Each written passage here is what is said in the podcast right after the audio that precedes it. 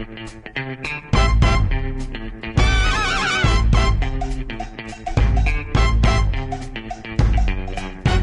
buenas tardes, miércoles 10 de enero, un día especial. Estamos, recuerden, en los capítulos de historia y humanismo. Hoy vamos a hablar de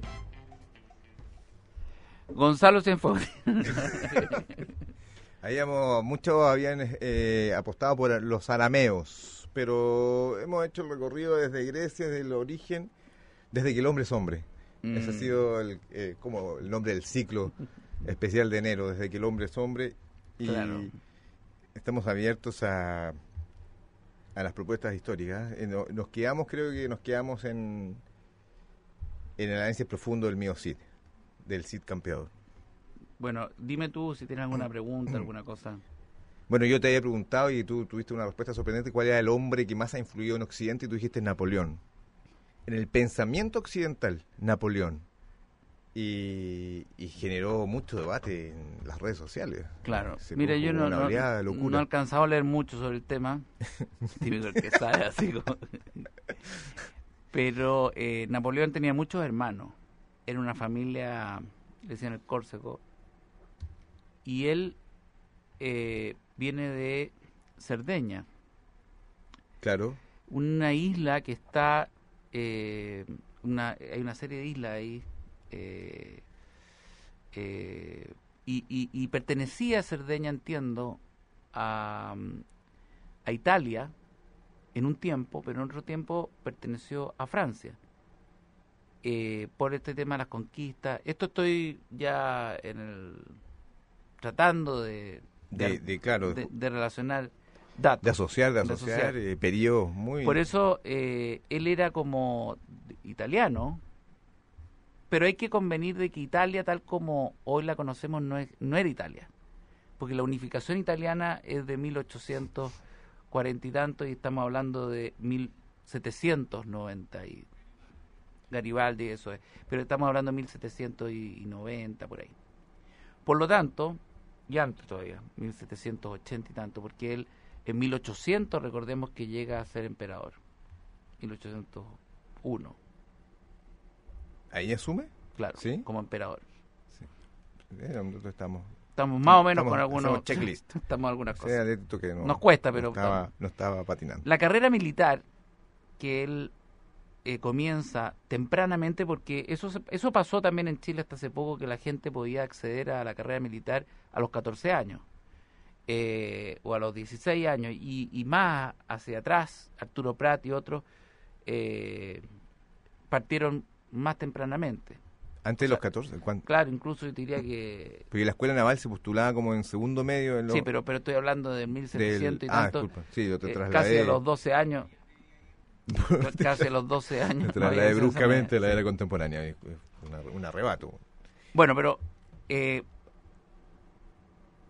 Napoleón, él eh, era un tipo de una familia media, de pocos recursos, muchos hermanos.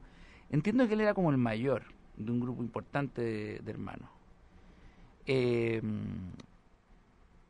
voy a tener que estudiar, leer, pero supongo yo, trato de hilar eh, datos, él comienza la carrera militar y lo hace un poco a través de ciertos engaños.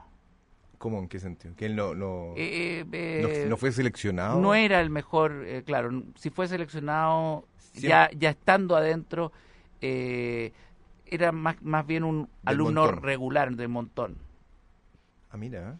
del montón, y que permanentemente pedía permiso para faltar o permiso para eh, excusándose y dando argumentaciones y no falsificando, pero haciendo justificativos que él mismo escribía para eh, lograr zafar de ciertos periodos. Que, entonces no era un tipo que estaba en la carrera militar como quien conoce a Napoleón tal cual.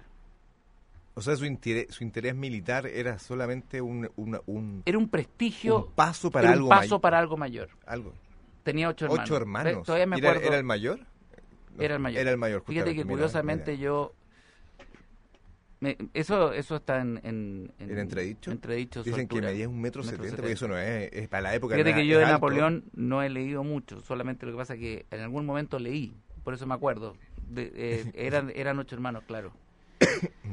Bueno, y Napoleón, eh, creo que de padre ausente,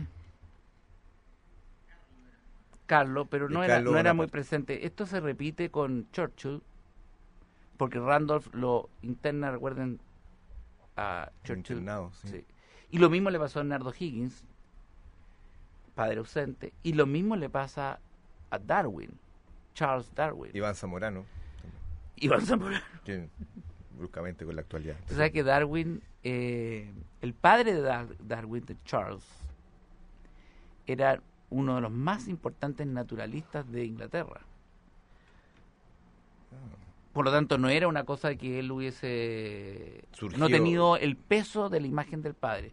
Por eso cuando uno ve al hijo de Rafael Aranea o el hijo de, de, de, Solabarrieta, que al hijo de los Solabarrieta le, va, le está yendo mucho mejor que a los padres Está, está triunfando en Estados triunfando, Unidos. sí. el mejor alumno, Es un el mejor eh, Latin, pero de sí, prestigio. de prestigio. Y tú vas viendo que, que, que muchos cargan con la imagen, por ejemplo, el hijo de, Don. Francisco. Ah, no, es que eso es terrible, claro. Terrible. El hijo que, el hijo que, que nos... ¿Cuál? El que, Cualquiera de los hijos. aquel el que, el que apostó por la- el examen ADN Claro, y falló. falló, claro, y a alguien le sorprendió que fallara. claro, claro, claro. Bueno, todo esto es producto de que los hijos de padres que han sido exitosos se piensa que no lo van a hacer y que son generalmente ovejas negras que quedan descarriadas y que se van por el camino eh, de la herencia, de la herencia y de la vía fácil y de la, y de la ponchera. No es así porque tanto Darwin como Churchill como el caso de de- Napoleón. de, Napoleón, eh, el caso de, de, de O'Higgins, eh, superaron al padre. Y claro, la, la humanidad se olvida porque el Randolph es importante, pero no queda como, como Winston. Bueno, Napoleón hace carrera militar y siempre hay un hecho, un dato, un momento de la historia de un ser humano, y esto lo recojo Rebeca Gigliotto viendo Sábados Gigantes yo, que escucho que a cuando la están entrevistando le dicen, ¿qué es lo que tú definirías, cómo definirías mejor el éxito o el salir de, de- del anonimato? Y es, yo cada vez que tuve una oportunidad la tomé. Eso es lo que dice Rebeca Gigliotto. Yo creo que esto... Ese es el camino. Yo creo que esto se repite en, en Darwin, en Churchill, en Napoleón, en O'Higgins. Algunos, San, San Martín, Martín. también tenía... en algunos, en algunos eh, forzadamente, por el caso de Bernardo O'Higgins, porque Bernardo Riquelme, que era su nombre real, eh, hijo de Rosario Puga, perdón, hijo de Isabel Riquelme, pero eh, la descendencia que finalmente no, no siguió, porque Rosario Puga, eh, que fue, ¿Quién era Rosero Puga? se casó con Demetrio, entiendo, O'Higgins, No te puedo creer. ¿Cuándo? se- cuándo? y desde ahí en Chile... ¿Ese era el hermano del tío? el hijo, el hijo de Bernardo Higgins, y, y, de- y desde ese Demetrio eh, ya no hay descendencia. Siguen solamente como el apellido de la madre, que es Puga. Por lo tanto, hoy día los O'Higgins son los Puga. Y este Demetrio O'Higgins se exilia cuando va junto con su padre, con Bernardo Higgins, llega a Perú, y ahí prácticamente él se prostituye, Demetrio Higgins, dejando una camada que ni siquiera eh, esos, esas lauchas que tuve, así como millones de lauchas, han podido detectar de dónde vienen. Pero en Chile no quedó ninguno O'Higgins parado. Son los pugas los que descienden de O'Higgins. Quiere saber dónde están los O'Higgins, Con los Pugas. con los pugas conversan.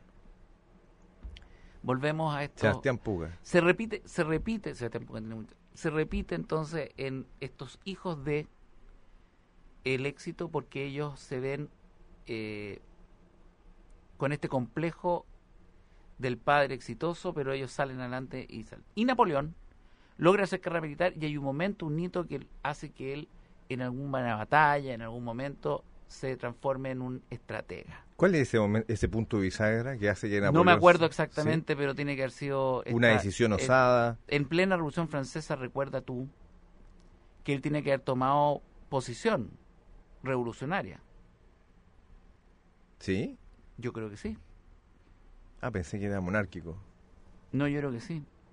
Porque entiendo que Luis XVI, cuando es eh, guillotinado y queda entonces este gobierno interino de la convención, Marat, Robespierre, Danton, y después de ese periodo viene un, un- una desemboca en una gran eh, y cruel eh, venganza que incluso toma el mismo Marat y muere muere Danton y muere el mismo Robespierre en la misma guillotina que él inventó, o sea, que el, el- el terror, la campaña del terror, que es el terrorismo, que hoy día se habla tanto del terrorismo, viene de ahí, de este tiempo del terror de Maximiliano Robespierre. Y luego de esto vienen entonces los prusianos, las monarquías que eran familiares, amigas de Luis XVI, y recuperan el, el trono. Entonces ahí, Y ahí Napoleón, y. Napoleón toma el ejército en el fondo realista, el no realista patriota, como lo, fue- lo hizo Higgins, y recupera él el, el gobierno para, para Pero- la libertad ya- de Francia. Ya era una figura de renombre Estaba- estaba- militarmente. Sí, pero, pero aquí ya se formaliza un cuerpo militar, porque antes eran revolucionarios, eran de ver- verdaderos montoneros los que Ah. tomaron, era la peor estofa lo que, los que tomaron la Revolución Francesa en sus manos. O sea, los que ejecutaron a los nobles sin medir quiénes eran o no eran, simplemente No, las mirándole las bases, manos, las bases. las manos si tenían eh, Si no habían callo. callos y se los piteaban y, y además los decapitaban, eh, esa sangría terminó en que actuaron las monarquías y entonces eh, Napoleón eh, crea un ejército, ¿De milicia? una milicia bien montada y él entonces comienza a recuperar el, el poder y al mismo tiempo a asentar un gobierno, pero además empieza a tomar territorios que eran de otros, que ya no eran de Francia. Y entonces ahí, es, después de todo el- ese, cir- todo ese, todo ese esa bandada, ese tiempo de, de poder y de, y de tomar a Francia como un país que empieza a, a- a hacerse notar a través de la Revolución Francesa y él entonces la reencarna en el periodo en que estaba perdiendo el poder de la Revolución Francesa y toma el poder y él instaura entonces el, concepto de la igualdad, la fraternidad, fraternité y la igualité, Y él eh, toma el poder, se la apodera. libertad. ¿ah? ¿Nunca, nunca tuvo un apoyo eh, del pueblo? O sea, él nunca- Claro, hubo apoyo Claro, de las bases. Es que ahí ¿Lo tuvieron que no había otra. po. Él era el pueblo. Y entonces, pueblo. sí, pero él rectifica los errores de, de De la monarquía. no, de la Revolución Francesa, Ah, de la, de la de crueldad esta- y todo, y la, y la lleva a un a un sistema, a una democracia, a un gobierno. Ah, ese es el Crea el sistema métrico, Ah, ahí le salió la el grandeza métrico, de- de- el, eh, crea el código napoleónico, instala el tema de la de la creo que el, el mayorazgo el primero no sé el mayorazgo de acá de O'Higgins pero yo creo que allá tiene que haber algo parecido. Él en, en el fondo Bueno, él- él hizo institucionaliza- la, la educación con todos los eh, la educación La- de el- eh, todas las esa- alianzas francesas esa la, del mundo sí, la educación se tiene un nombre tiene un nombre eso. El, el- la Licée no no no pero El- tiene un nombre lic- pero, pero yo sé dónde va. La, la, la educación y todo el eh, lo el sistema decimal métrico decimal bueno ya lo dije eso bueno en general eso partió en Francia la gente cree que eso es de Por eso yo lo encuentro que él es un genio. Porque ese chico cabezón de, de tiro oscuro corto, oscuro que no tenía ninguna, que era como tú que y no yo, había no había no había que estaba rezagado desde una isla, se enaltece y crea este imperio, el imperio francés. y ahí y, eh, se liga con la él se frase auto, la- autodenomina imperio. se liga con la frase de Rebeca Glioto que dijiste que él aprovechó una ventanita en la historia y era, el- era el oportunidades. momento Era su momento. para que surgiera un líder Como pasa en todas las empresas cuando hay un... cuando un- se va el gerente de marketing Claro, ponte tú. cuando hay un eh, eh, adelantado que hace que se aprovecha de, de que se fue a vacacionar. En este momento que tú que estás en Cachagua y dejaste a alguien acá, ese adelantado que hace que se aproveche y convence a- al, al propietario, al dueño, a, a alguien de que él es la persona que es más fiel porque está en los momentos difíciles. Ese fue Napoleón. Y Sin embargo, Napoleón termina también castigado, Como desterrado en la isla Elba. el grande siempre cae Claro, y se desposó con con cómo se llama María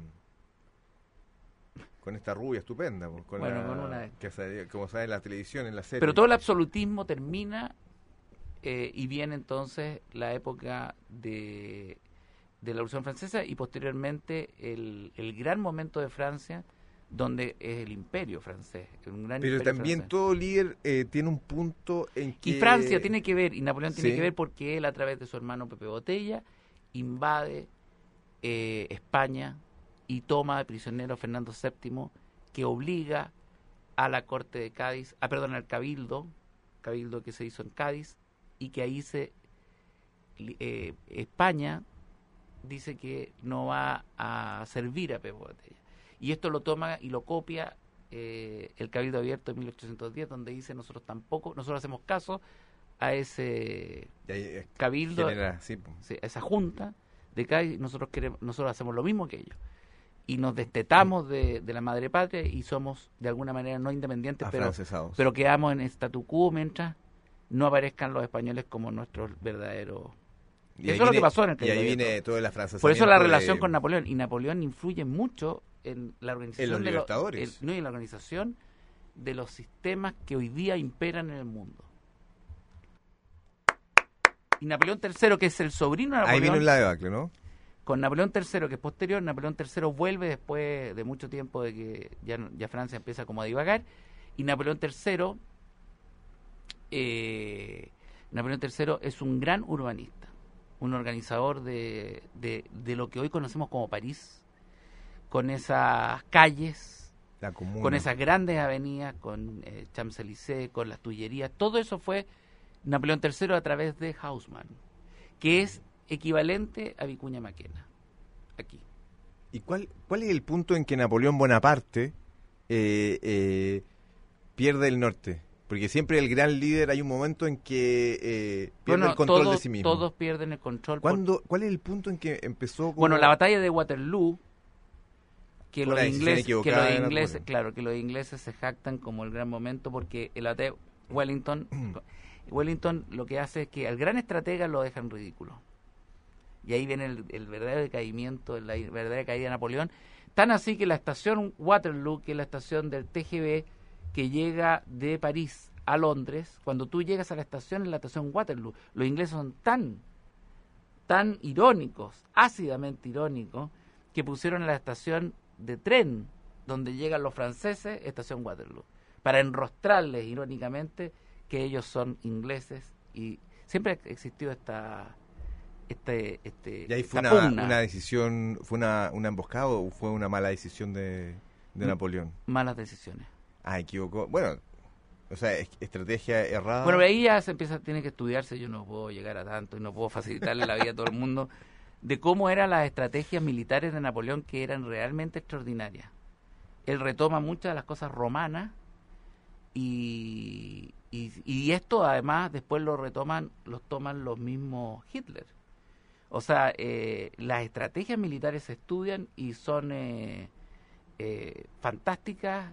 De hecho, perdón, la batalla de Maipú, la de Chacabuco acá, son estrategias militares sacadas de las estrategias napoleónicas. ¿Y la de Rancagua? Esa no, porque esa fue una, una encerrona. Producto de una. Porque O'Higgins es muy mal estratega. Entonces, O'Higgins fue brutal, o sea, fue un tipo muy eh, eh, Pero se rodeaba bien. insistente en que tenía que ser eh, en, el- en la plaza de Rancagua la defensa de, de la ciudad cuando Carrera le decía que tenía que ser acá en la zona de Paine. Y el otro insistió, insistió, insistió, entonces lo cercaron los españoles, lo rodearon y no vio otra que arrancar para adelante, que ese hay un cuadro al respecto que es que arranca O'Higgins por sobre los españoles y, y se salva, arranca hacia adelante. ¿Alguna otra pregunta? Bueno, Napoleón... Eh, ¿Cuándo es Napoleón? Esa es una buena. Napoleón es de 1700, fines del, mil- del 1792, siglo, sí, del siglo 17 XIX. 1797, 96, 18. toda esa parte, porque le empieza a aparecer ahí, 1800 ya está fuerte, hasta 1820, 1820, 1830. Y después de Napoleón no hubo nunca nadie, ningún ser humano que rozara su poder o su... ¿En Francia? en el mundo. Su, No, en el mundo sí. ¿Cuál fue el siguiente? El líder siguiente fue que Hitler. Bueno, es una tentativa. Sí, pero Napoleón III, no- Napoleón no, no- III no hace lo que hizo Napoleón. No llegó, no, fue parte del, del hundimiento. Y bueno, y yo y Trump. Trump. Bueno, aquí era, esa era la pequeña vuelta que, No, no, no, han habido... hoy. El problema de todos estos eh, imperialistas o este, estos caudillos, estos líderes que vienen desde Alejandro Magno. Por ejemplo, Carlos Magno, lancémonos un, un carril. Carlos Magno, Carlos Magno es edad media. A diferencia de Alejandro Magno que es antigua. Y Carlos Magno tiene más que ver con las cruzadas. esta- Es ¿esa un defensor de las cruzadas, O sea, eso es edad media pura. pura. Sí. Y la edad media está ensuciada por las cruzadas. Pero las cruzadas. Porque a título de defender eh, la Tierra Santa, el papado, que está ya muy discutido, toma la decisión a través de los de su de su cristiandad de, de defender a ultranza la tierra sagrada y para eso se, las cruzadas porque encontraban que ya estuvieran los paganos y los judíos y todo esto tomándose la tierra santa era de terror y entonces en- entran la pelea entre moros y cristianos y entre todo esto que toma la Edad Media pero las cruzadas es, es un mal es un mal momento de la historia Ah, yo pensaba que era un momento. de hecho no se estudia casi nada ¿cuántas cruzadas fueron? 12. cinco cinco 12 Dos, menos 7. dos, 12 menos 7. cinco ¿cuántos viajes de Colón fueron? Fueron 3. no Famosos. más ¿Más de 3? cuatro creo ¿Sí? Sí. En el segundo viaje de Colón es tomado prisionero Colón. Lo tomaron preso después de ¿En que qué parte lo tomamos? este es un buen, buen ejemplo de emprendimiento, ¿ah? Y un emprendimiento Eso, porque de que- perseverar. porque Colón pasó, eh, o sea, estuvo buscando eh, que los reyes católicos lo, lo, lo apoyaran. Había, eh, se había visto tentado en ir a pedirle eh, eh, apoyo a Juan I de Portugal, pero sabía que Juan I era un, un tipo que se lo iba a comer. Entonces, eh, a los reyes católicos y a la reina Isabel la empezó a tratar de conquistar hasta que finalmente la conquista. Pero los reyes católicos, igual que los grandes, grandes empresarios, lo mandaron, dijeron que bueno, pero ordenaron en Palos, en, en un pueblito, que la, el, el abate o el sacerdote que estaba a cargo de la iglesia, que pusiera en la catedral o, o en, la, en- la iglesia, en la puerta, que todo el pueblo tenía que ponerse con las lucas y que además había que buscar marinos. Y entonces ahí están los hermanos Pinzón que van a buscar, que si todos se ponen con estas eh, galeones, no sé cómo se llamaban, no eran, eh, no eran galeones, eran eh, carabelas, que eran de tamaño muy reducido. Las carabelas tenían no Ese más, no, no más so- de, La sordidez. oye, 10 metros, Ah, tan chica. eran? chica. ¿Y cuánto ahí, iban ahí? ¿Como 300? ¿Cuántos? en total, todo entre las tres iban como 300 y tantos pelagatos, que eran parte de los marinos buenos y la gran mayoría eran expresidiarios, gente de la peor estofa, güey. ¿Y, que, eh, ¿Y la misión de ellos? Y se amotinaban en el, en el, en No, el- en el tiempo, estaba todo el tema de, de- de que empezaban a zigzaguear, no encontraban las indias, quedó la crema. Pero la gracia de Colón es que él tuvo, para poder cerrar el convenio, el contrato con Fernando VII, no con Fernando VII, perdón, con... eh, Con Al- Isabel. con, Al- no, con Isabel de Castilla y, y Y Fernando Aragón. Fernando Aragón, no séptimo. Y a Fernando Aragón le dice, yo voy, pero si firmamos un contrato. Y el contrato se llamó las capitulaciones de Santa Fe, que se firmaron en Santa Fe, y que las capitulaciones de Santa Fe, él lo que exigía era que quería, quería ser virrey de todo lo que de todo lo que se conquistara, quería un 10% de la ganancia, quería que se heredaba, que fuera heredable, y que él fuera además gobernador y una serie de cosas. Y las capitulaciones de Santa Fe nunca se cumplieron. Es lo que llaman hoy día la letra chica de las grandes... Al encuchillazo, pero. nunca se. Él nunca fue nada de lo que se prometió. Él murió en pobreza. Y También. entiendo que su hijo, Diego Colón, no recibió nada. Y tiene otro hijo también, creo que se llama Bartolomé. No, un hermano, Bartolomé. Bueno, nos encontramos mañana, seguimos con esto. A ti la mañana, a ti la mañana. Si estás en Atila y la influencia si- del Congo. Si vives tú, estás, está- veraneando en Cachagua, puedes ir a bañarte. Ahora descansa. Descansa. La clase mañana, recuerda, 5.30. Beatriz, Hoy, hoy Beatriz. pasamos de Napoleón y terminamos cruzando América con Colón. Beatriz fue la mujer de Colón. ¿De la, señora? ¿Fue Sí, casado? Beatriz, sí. Perfecto. Tuvo dos mujeres, ¿ah? Sí. Y mañana retomamos con América y nos vamos a África un saltito. Y pasamos por China. Tiene ¿eh? un hijo que se llama Fernando, perdón, Hernaldo. ¿Y qué hicieron esos hijos? ¿Hicieron algo? No, están hechos pelota hoy día.